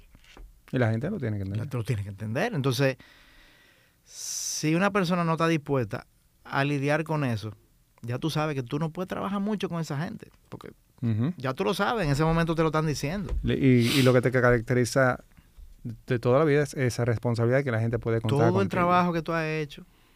Tomen nota, señores. como una gestión humana, como una, tú sabes, como profesional, entonces se va a caer por tú estás cediendo a algo que tú sabes que está mal. Entonces, como, no, no, como dicen, cantidad, calidad ante cantidad. perfectamente aquí se, aquí se asume. De- yo creo que decir que no, no solamente a trabajo, hay cosas personales, a cosas familiares, a ti mismo. Hay cosas que digo, yo, yo no, hay gente que dicen siempre, hay que poner límites, sí, pero empieza tú poniéndote tus límites. O sea, espérate, hasta aquí yo llego. Eh, Yo no me permito a mí, yo mismo no me permito seguir pasando de aquí porque me voy a, buen dominicano, joder. Entonces, eh, empieza, empieza con uno, siempre, y, y eso va a ser respetado por el otro, y, lo- y van a tener que entenderlo. El que quien no lo entienda, bueno, tú no estás haciendo nada malo con decir que no. Tú Correcto. estás siendo sincero. Mira, si te si seguimos y yo voy por aquí, te voy a quedar mal. Mejor vamos a hacerlo. Tú le propones, tú puedes hacer, buscar la vuelta. No, no es que "Ah, yo no puedo que se joda. No, ese, ese, ese no es la, la, la. Pero yo creo que aprender a decir que no es muy importante en, en, en todo. Eh, te da, te- lo digo como, vivi- como ser viviente y, y de, esa, de esa decisión. Óyeme, te da una paz que tú no lo puedes entender. Te da una tranquilidad que yo no lo puedo explicar ni por radio, ni por televisión, ni por redes, ni en persona. Te sientes en control también. Sí, sí, totalmente. Entonces, a mí me dicen muchas veces, tú estás siempre ocupado, tú estás... Lo asumen porque ven, ven, eh, eh, ven las redes y ven las cosas. Pero las cosas tienen límite porque tú empiezas a decir que no, que no, que no. Y te tienen esa idea de que tú estás tan ocupado que al final ya no cuentan contigo. No, no, Tú- todo lo contrario. Pero, no, no, pero... pero saben, Todo lo contrario. sí, pero yo tampoco tú le vas a decir que no porque sí. no, no, no, justificado. Se hace justificado O sea, no, porque tú mister, realmente no. estás ocupado. Exactamente. Pero que, ah, David tan ocupado, siempre está ocupado. Entonces ya no piensa en David, piensa en otra persona. Pero hay una gestión humana que uno tiene que hacer también. Porque tú también tienes que llamar gente. Tú también tienes que, que ponerte presente. Tú también tienes que decir, yo estoy aquí para ti.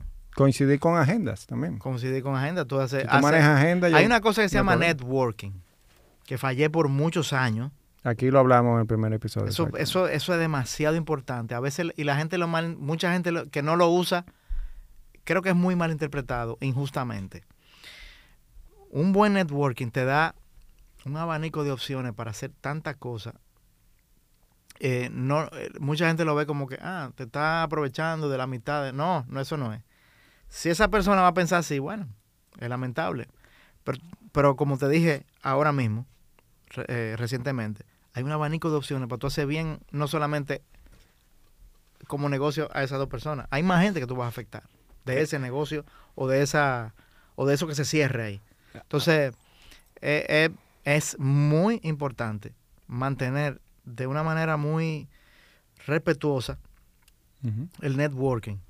Respetar la parte de amistad y respetar mucho la parte de trabajo. Porque en el momento que tú te asocias con alguien, por ejemplo, que, que tiene mucho capital, en el momento que tú le afectaste el dinero, se va a perder la relación, la amistad y, y todo lo demás. Entonces es muy, muy importante. Porque en algo, algo tiene que haber que tú puedes aportar. Eh, y, y- y hay que perseguir eso. Yo quiero decir aquí eh, algo muy puntual de las ideas. La gente tiene la, la visión de que, ah, yo tuve una idea aperísima, una idea muy cool, está muy bien, está muy chévere. Pero, Y, y el llevar esa idea a realizarla no siempre tiene un buen camino. Eso tiene un orden. Eso, las cosas se hacen, como siempre he dicho, en orden. ¿Por, ¿A qué me refiero específicamente? Hay gente que idea cosas desde la nada. Yo prefiero idear cosas desde la necesidad, identificar una necesidad de algo y de ahí partir una idea. Ya la realización, tú no le vas a dar vuelta a la manzana para ir al lado de tu casa. ¿Por qué? Ah, me inventé, Por ejemplo, me inventé un negocio, me inventé una idea de venta, cosa, ok, está chévere. Las ideas siempre he dicho que no son malas ni buenas, son oportunas o inoportunas. Hay ideas que son buenísimas, pero no estaban en el, en el momento adecuado. Exactamente. Entonces, ¿tú sabes qué quiere decir? Que no son realizables ahí.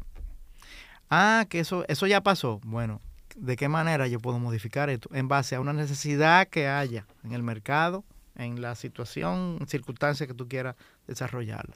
Por ejemplo, si vemos la historia, eh, un personaje X tenía eh, excelentes ideas. Entonces nosotros decimos, esa persona eh, vivió muy antes de su tiempo, o sea, vivía muy en el futuro. O sea, es un genio, una inminencia, pero en ese tiempo era un loco. Ah, es un loco. Pero ¿qué sucede? A mí se me ocurrió una locura, una loquera. Como yo puedo, como yo puedo adaptarla ahora. No quiere decir que si tú eres rechazado, ah, esta gente eh, me está- ellos me dicen que no, no me entienden. Y, y tú no puedes satanizar al que te diga que no, porque tiene su razón de decirte que no. Eh, y quiere decir que entonces que tu idea necesita ser quizá modificada. Quizá no es que sea mala, es que hay que adaptarla. Entonces. Que tú tienes una idea futurista, mira qué bien, pero para que llegue a ese punto que tú quieres, necesita pasos anteriores. Entonces, ok, vamos a bajarle 10, vamos a- y a ver de qué manera yo comienzo con una estrategia en base a algo que haga falta, en base a una necesidad, en base a un problema donde yo diga, ah, pero espérate, yo tengo una solución de esto y vamos a hacerlo paso a paso para yo llegar a ese punto. ¿Cómo yo lo desarrollo para llegar a ese punto que tengo la gran idea que puede funcionar? De repente en el camino eso puede irse- ir variando. O sea, mantenernos flexibles. Entonces yo creo mucho en que, ah, eh, los soñadores, me encantan la gente soñadora, pero hay un momento que hay que despertar de ese sueño y hay que hacer. Y tú no puedes hacer lo que te da la gana, tiene que hacer en un orden, si se trata de un negocio que involucra gente, que involucra eh, socios, que involucra eh, suplidores, e e involucra ventas Third eh, in- involucra un mercado. Entonces, al final las ideas son para ser productivas, que a veces se, o siempre, se traduce a, a dinero. Bueno, ¿dinero de dónde? De un público que va a comprar. Tú tienes que saber muy bien y conocer qué es lo que quiere ese público. Pa' que- Ujú. pa' que te- entonces, vamos a, vamos a materializar esas ideas que te soñaste con una realidad aquí abajo, con una realidad que está pasando. Espérate. Yo me, yo me imaginé tal cosa, pero la gente lo que está buscando es esto. Déjame ver cómo yo puedo. Y si no se puede ahí, bueno, habrá otro momento de desarrollarla. Pero yo no, no creo mucho en que yo eh, no, no pares de soñar. Despierta en algún momento, porque eh, no, no, no voy tanto con eso, tú sabes. Eh, no se me ofenda a nadie. es lindísimo soñar y chulísimo. Y, y, y- y es verdad, o sea, está muy bien. Pero hay un momento que hay que, Excelente. hay que pararse, hay que, hay que hacer. Y, y que yo tengo para hacer eso. ¿Cuáles son las herramientas que tengo? Hay, hay una realidad que está pasando que no, que me permite o no a una cierta velocidad o no hacer, hacer las cosas. Entonces, y, trabajar en el innovador de esa idea. Exactamente. Porque puede, tú puedes tener una idea de algo que ya existe, pero ¿qué lo hace diferente de eso que existe? Entonces ya tú evalúas en ese sentido. Tiene sentido mi gran idea, ¿verdad? O sea, vam- vamos, vamos también a ser honestos con uno mismo. Ay, tuve una mala idea. Quizá no es mala, quizá necesita otros ajustes, tú sabes. Pero las ideas, vamos a, vamos a realizarlas. Vamos a realizarlas con una realidad, no con no, no que se quede en el sueño. Muy bonito en el sueño, chulísimo. Pero vamos a realizarla en base con, el, con un orden, con estrategia, con, con de verdad supliendo una necesidad, eh, resolviendo algún problema que tengan gente que van a, si ya involucra, personas que vayan a, a consumir eso. Excelente. ¿Y qué logro te trae más satisfacción re- recordar? Bueno, hay mucho, eh, tú sabes que la música, al ser no tan cuadrada en el tema negocio, involucra muchas emociones.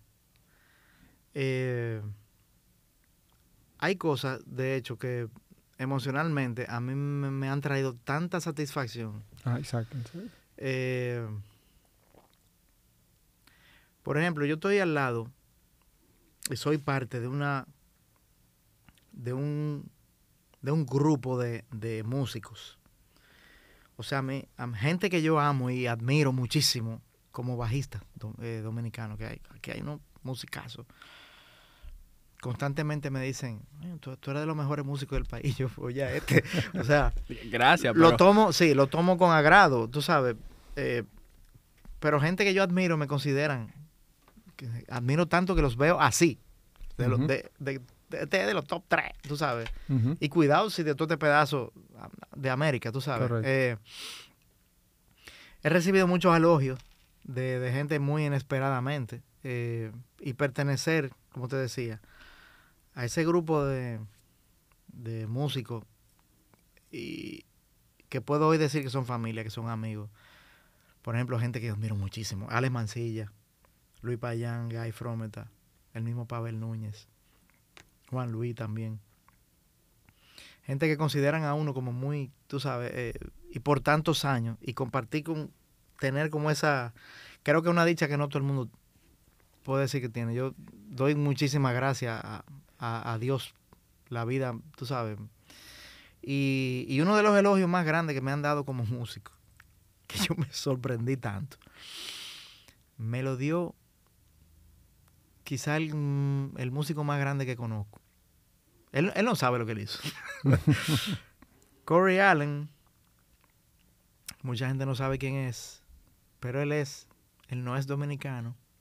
Cuando me enteré que vivía aquí, dije, ¿qué hace ese tipo viviendo aquí? Nada, se casó con una dominicana, que resulta que la conozco, no- Ajá. nos saludamos, y cosas, una señora. Eh, Corey Bajista. Allen, Bajista. él es, mira, el tipo tocaba con Chop Mangione. Ay. Él tocaba. Take Six, o sea, arreglista de tantas cosas. man. O sea, yo pudiéramos amanecer hablando de sus logros. Bueno, tú sabes quién es Hans Zimmer. Nope. Hans Zimmer es Sí. quien. Tú, sí, compositor para cine. sí, él hace. Los Piratas del Caribe, eh, The Dark Knight, él fue que la hizo. Es que Andy, Bueno. es- es- a- a- Alexander es fan de todo Bueno, mira, si Hans Zimmer ve a, a Corey Allen, le dice, maestro, es así, es a esos niveles. a esos niveles, o sea.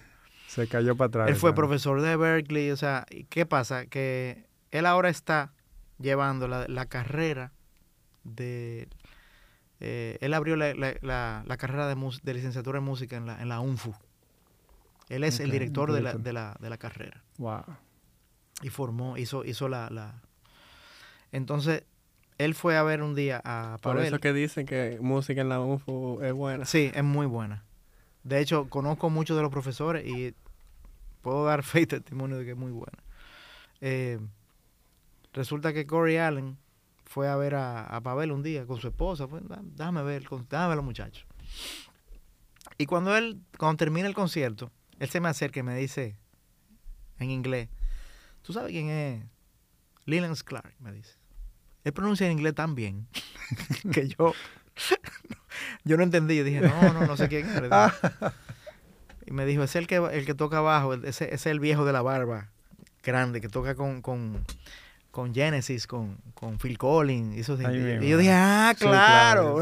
es que yo lo digo diferente. Se oye muy distinto. Así no es como yo me- acordaba, ¿no? No es así como yo lo... Pero no es- tan correcto, tú sabes. Entonces, eh, yo dije, claro. Y me dice, mira, cuando yo entré a Berkeley como estudiante, me dice, yo entré como bajista. Y yo, ah, sí, yo no sabía que él, que él, él, él sí toca mucho piano y, es un arreglista de, pss, impresionante, man.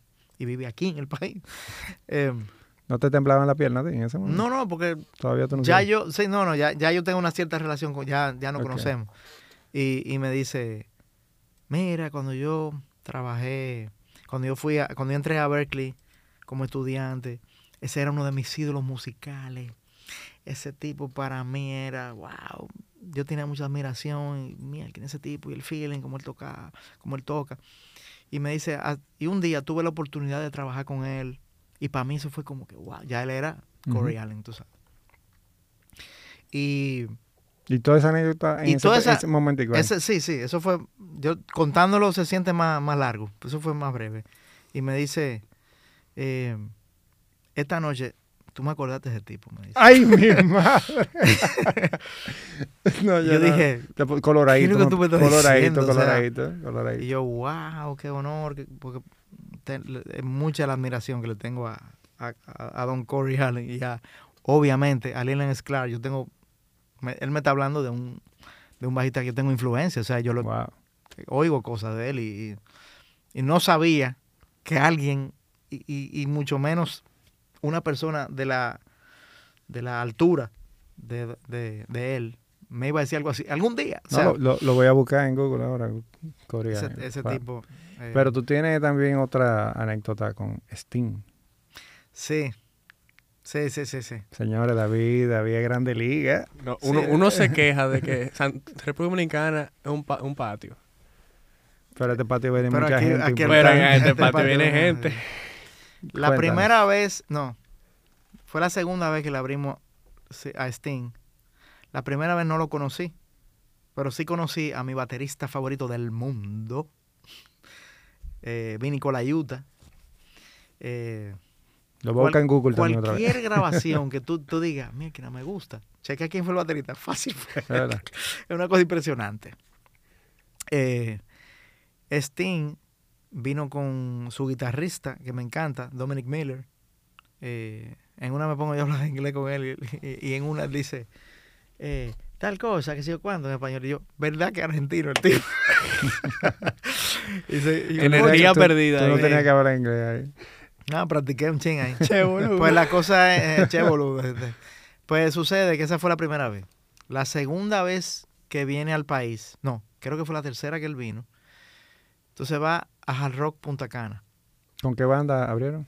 Eh, entonces me dice Pavel un día me llama y me dice, le vamos a abrir de nuevo a Sting. No, yes. Le vamos a- de nuevo. Si tú me preguntas a mí, un top 3 de los artistas que tú tienes más influencia y que más te gustan y tu favorito, Sting es uno de ellos. Eh, Claro. eh. Eh, y normalmente, que eso fluctúa mucho, pero normalmente él está en la primera posición. O sea, es, es muy fácil. Eso, eso, va- eso tiene su, su fluctuación- sus fluctuaciones. Entonces, estando allá, creo que fue una de las mejores experiencias eh, abriéndole a un artista. Eh, nosotros sabemos cómo es el manejo, lo tenemos muy claro. Si viene un artista y tú eres el telonero, mira, a ti te toca. Telonero es el que abre el concierto. Sí. Y muchas veces el, el- el término viene porque antes el telonero era, era delante del telón. O sea, literalmente. literal- la banda importante era- está atrás y tú exacto. te pones adelante. se oye mal, pero ya con los años, con entendiendo cómo suceden las cosas, Y la eficiencia de poder moverse. no, tú sabes qué es lo que pasa. Eh, eh, eh, entiendo que es correcto. Yo te voy a decir por qué. Porque eh, en, el, en, el, en el stage, o sea, en el escenario, hay una persona encargada que se llama Stage Manager, que tiene un cargo extremadamente importante en, en una banda y en una gira. Y ese tipo es responsable de un cable que esté suelto y mal puesto y, y mal cableado. Lo que sea que suceda, ese tipo es responsable en tarima. Entonces le dicen a la banda que van a abrir, le dicen, mira, lamentablemente, nada más no tenemos pasa. este espacio. ¿Tú sabes qué? Eso hay que entenderlo. Uno está ahí a chepa. La gente no, la gente fue ahí a ver a quién. Bueno. Entonces eso hay que entenderlo. Eh, sucede que vamos como banda que va a abrir el show. Y desde el inicio, recuerdo que fueron mu- quizá los más decentes con los que yo trabajaba, fueron esos ingleses. Eh, mira, lamentablemente, nada más tenemos este espacio. Nosotros, tranquilo. Tú- Óyeme, Tú te acercas, él se te acercó creyendo que te, te iba a decir, mira, eh, ya no pueden tocar. papá, mire, o algo así. Papá, mire, sí es el problema. Si todos los problemas fueran así. Sucede que nosotros, ellos muy chévere con uno. Recuerdo que en el soundcheck, la, mi, mi afinador estaba en el estuche que estaba allá atrás. Yo, wow, concho, me volteo y busco. ¿Dónde pongo el bajo? Ya, literalmente en el piso. le digo, no quería hacer eso. Y se me acerca uno de, de- del crew de, de Sting. Mira, me habla, ponlo aquí en este stand, el stand de Sting. Y, digo yo, y por ahí comienza, yo, Empezando la experiencia. te voy a decir algo, eh, es- ellos no están eh, para eso. Ese no es su trabajo. Sin embargo, él quiso ayudarme. Sí, O sea, te, vi- te vio, te vio en, me ese dijo, ah, mira, movimiento. y yo, concho, en la necesidad. Me dio, y le dije, oye, gracias. O sea, cuando yo miro, vi- eh, chequeo que otros de esos técnicos están ayudando, asistiendo a, lo- a los otros músicos. Y yo, ah, mira, esta gente sí son chéveres. pues, ese no es su trabajo. Es solamente chequear que todo esté bien y ya, que no se vaya. que No, vaya- no, que, que, que el otro músico no se vaya a robar una vaina de, usted, de ellos. No, Pero, digo, más, muchas gracias. Voy a mi estuche, con el afinador, terminamos. Vamos a pasar la primera, pasamos tal, tal, tal cosa. Ya, cuando pasamos la primera canción, yo veo que todos los técnicos ya están alrededor de la tarima, mirando. Hmm. No lo veía como mal ni bueno, sino que, ah, están los muchachos. La presión. No, no, no, no, no, para nada. O sea, no, no, no se notaba como un ambiente de presión, sino como que curiosidad de ellos. Entonces, eh, hicimos otra canción hasta la mitad, para no perder mucho tiempo. Se están escuchando, todo bien. Vamos a hacer una más, una de las acústicas y ya, y terminamos. O sea, lo hicimos muy, fuimos, fuimos, Metódico. fuimos, fuimos metódicos, funcionó, tú sabes. Ra, ra, ra, ra, ra, terminamos. Cuando terminamos, estamos, acabamos, los tipos, Lo del crew. el crew. Yo dije, oye, qué buena, qué buena onda tu tipo. Chévere. Cuando nos estamos yendo de la parte de la tarima donde todo es producción y sonido y cosas, Backstage. backstage donde no se ve, eh, ya está oscuro. Ya había unos, unas flechas reflectivas en el piso y esos tipos con unos foquitos y una cosa, tú sabes, de producción. y, y nosotros, coño, gracias, esta cosa. Ah. En la noche ya nos avisan, miren, ya van a subir a tocar. Vuelven los muchachos de nuevo, se ponen, parecía, ellos parecen muy metódicos Ah, escúchame, todo eso era el, chan- el, el, El sound sound check. Y ya en la noche, cuando nos avisan, eh, subimos la tarima. Estaba muy oscuro eso. Tú sabes, las luces, la cosa. y hay que. Y ya tú sabes, esos tipos tenían como un mindset. Ellos se ponen en el pasillo de la tarima, de arriba, cuando tú empiezas a subir. Ellos se, pusieron, se ponían a los lados del pasillo, se pegan de la pared y se enfocan para que tú no te pierdas, ni te caigan, ni cosas. Y, y los tipos dando ánimo. Ah, los muchachos, güey, vamos arriba. Mucha mierda, como dicen los. los- vamos arriba. En el teatro. Eso es buena suerte. Sí. Pero eso en, ya tú sabes, los tipos con un inglés de Inglaterra. Inglaterra. Guys, o sea, era, era muy... Tocamos, hicimos como cinco canciones, creo. Terminamos, le fue muy bien a la banda. La gente lo, tú sabes, no estaban a pensar. ya, No, no, no pasó eso. Muy bien. Nos fuimos. Yo, para que ellos no pierdan tiempo pensando en el stage, yo, yo que sé cómo se manejan esas cosas, me desconecto. Tengo el cable aquí, tengo el bajo aquí y, y voy, me- Y voy saliendo. Rapidito. Cuando volvemos a la parte esa oscura que están los muchachos, se- lo mismo, se ponen a los lados, pues, "Eh, muy bien los muchachos. Wow. En una se hace como un medio tapón y yo me tengo que parar como... Y yo y uno de ellos me habló en español. Me dice, buen trabajo.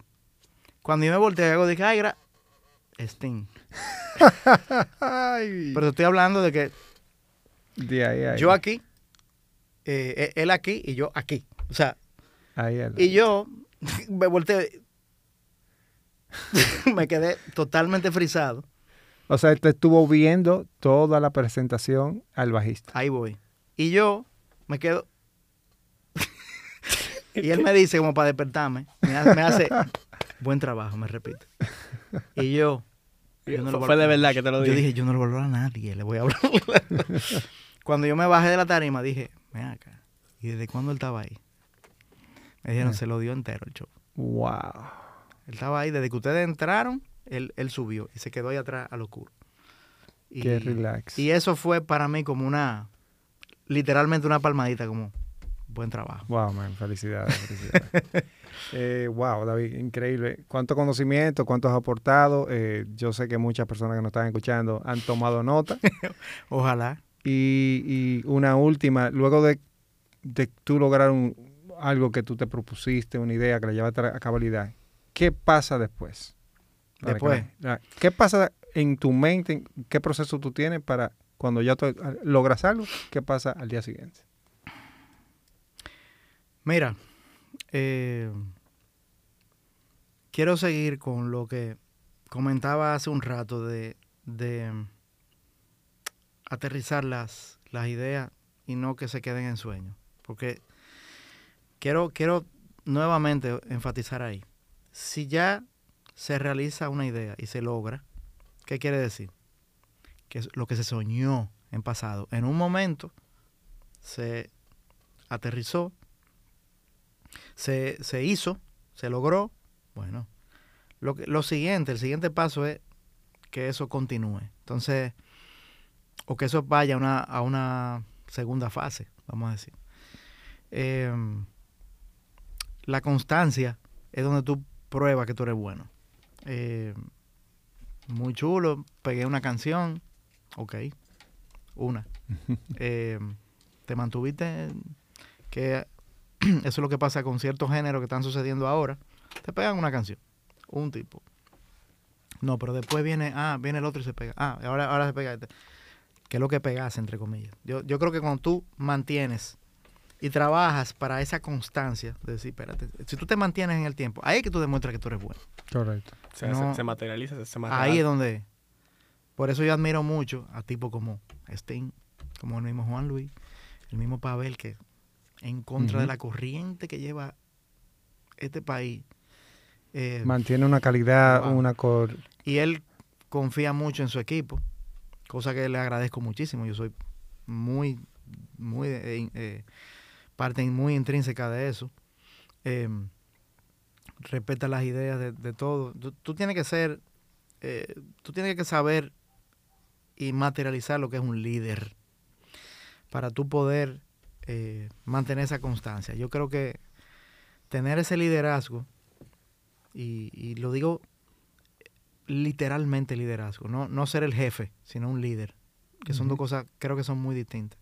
Un líder mantiene un buen ambiente, eh, le da eh, como ese apoyo, ese in- eh, in- incentiva a, su, a su equipo, confía en su equipo, lo defiende. Ese es un, eso, yo creo que eso, eh, ser un líder y, y, y de verdad adoptarlo, eso es lo que yo creo que, que hace que tú mantengas eh, una constancia en el tiempo y de verdad tú demuestras que, que eres bueno. Eso es lo que sigue. A mí me ha pasado muchas veces que, por decirte un, un logro de un concierto en el estadio Quiqueya, por ejemplo, o, o en el estadio del Movistar en, en Colombia. Muchas veces la gente no sabe que uno, nosotros vivimos una ruleta, eh, una, eh, ¿cómo se dice? Esto- Montaña rusa. Montaña de, de emociones, porque tú estás en un sitio con la adrenalina a tope todo el tiempo. La gente, es, di- es difícil El ambiente describirlo. artístico. es muy difícil de describirlo.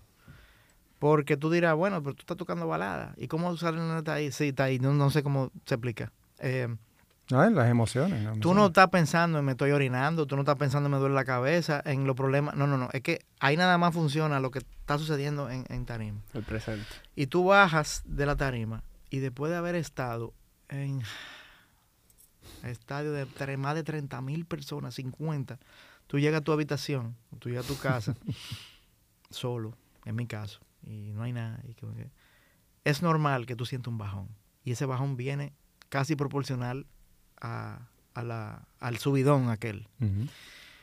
Lo que pasa es que mucha gente a veces no. Ahí entran lo que, que hago con esto. Ahí empiezan la droga, ahí empiezan la que sí o qué. Tú sabes. Ya yo lo que hago es lo identifico. eh, mira que ya llegaste. Yo te, yo te cogí la seña. Yo me duermo y mañana amanezco bien. Ya, o sea. ¿Tú entiendes? Entonces. eh, entonces es saber qué hacer con cada logro que tú hagas, tú sabes. Eh, Correcto. yo creo que todo Que tiene una- emocionalmente también tú estés balanceado. Claro. Inteligencia hay- emocional. Hay que tener inteligencia emocional, hay que perseguirla y salud mental también. Yo creo que eso es muy importante en todo y cada uno de los aspectos, disciplina que uno se dedique, eh, cosa que a ti, idea que te surja, siempre hay que aterrizar todo con salud mental y con disciplina y con orden y, y todas las anteriores. Excelente. Eh, David, un honor, vuelvo y te repito, tenerte El por aquí y haber aportado tantas, tanto con tu conocimiento y experiencia. Gracias, gracias. Si tú nos puedes eh, decir a, a las personas dónde te pueden seguir, en qué Sí, cuenta y cómo eh, ponen en contacto. Yo no tengo TikTok. Yo no puedo con más redes. Eh, pero yo puedo El Instagram es muy fácil eh, se- por ahí. De hecho, contactarme por ahí no es, no es nada difícil. Arroba David Vázquez RD. Vázquez es S y Z al final. David Vázquez RD. Ahí cualquier cosa. eh, estamos disponibles por ahí. Si quieren disfrutar de canciones, de proyectos en los que participo, de, de stories divertidos. Entonces por ahí, por ahí pueden y seguir mi música también. Eh, de vez en cuando yo subo lives yo cantando y haciendo o haciendo covers de canciones con instrumentos y improvisando algunas cosas. Entonces eh, es bien divertido. O sea que Excelente. los invito. Excelente. Y Alexander, ¿qué tú quieres preguntarle a David o decirle? No, ¿Qué te pareció todo? Impresionante todo. Para el Patreon. Todo perfecto. Eh, muchísimas gracias por compartir con nosotros esta... Encantadísimo. Eh, aquí hay mucho material, así que espero que le haya gustado. Si le gustó, compártalo también, dele like. Eh, estamos en todas las plataformas de podcast, en Spotify, Apple Podcast y en canal de YouTube va a sal- salir lo que tú estás viendo aquí en cámara. Aquí, aquí, aquí. Si les gustó, prometo volver. Sí, Si porque de- si yo de- sé que hay si muchos después, temas que podemos Si después de unos cuantos live, eh, likes y, y- y comentarios y cosas, tú me dices, David, Jala para acá. la parte 2, yo me comprometo. Te En, quieren- el, a- en el aire me comprometo. Te quieren en cabina otra vez. Vamos Pues arriba. perfecto. Muchísimas gracias por estar aquí. Si llegaste hasta- hasta este punto del final del podcast y nos vemos en el próximo.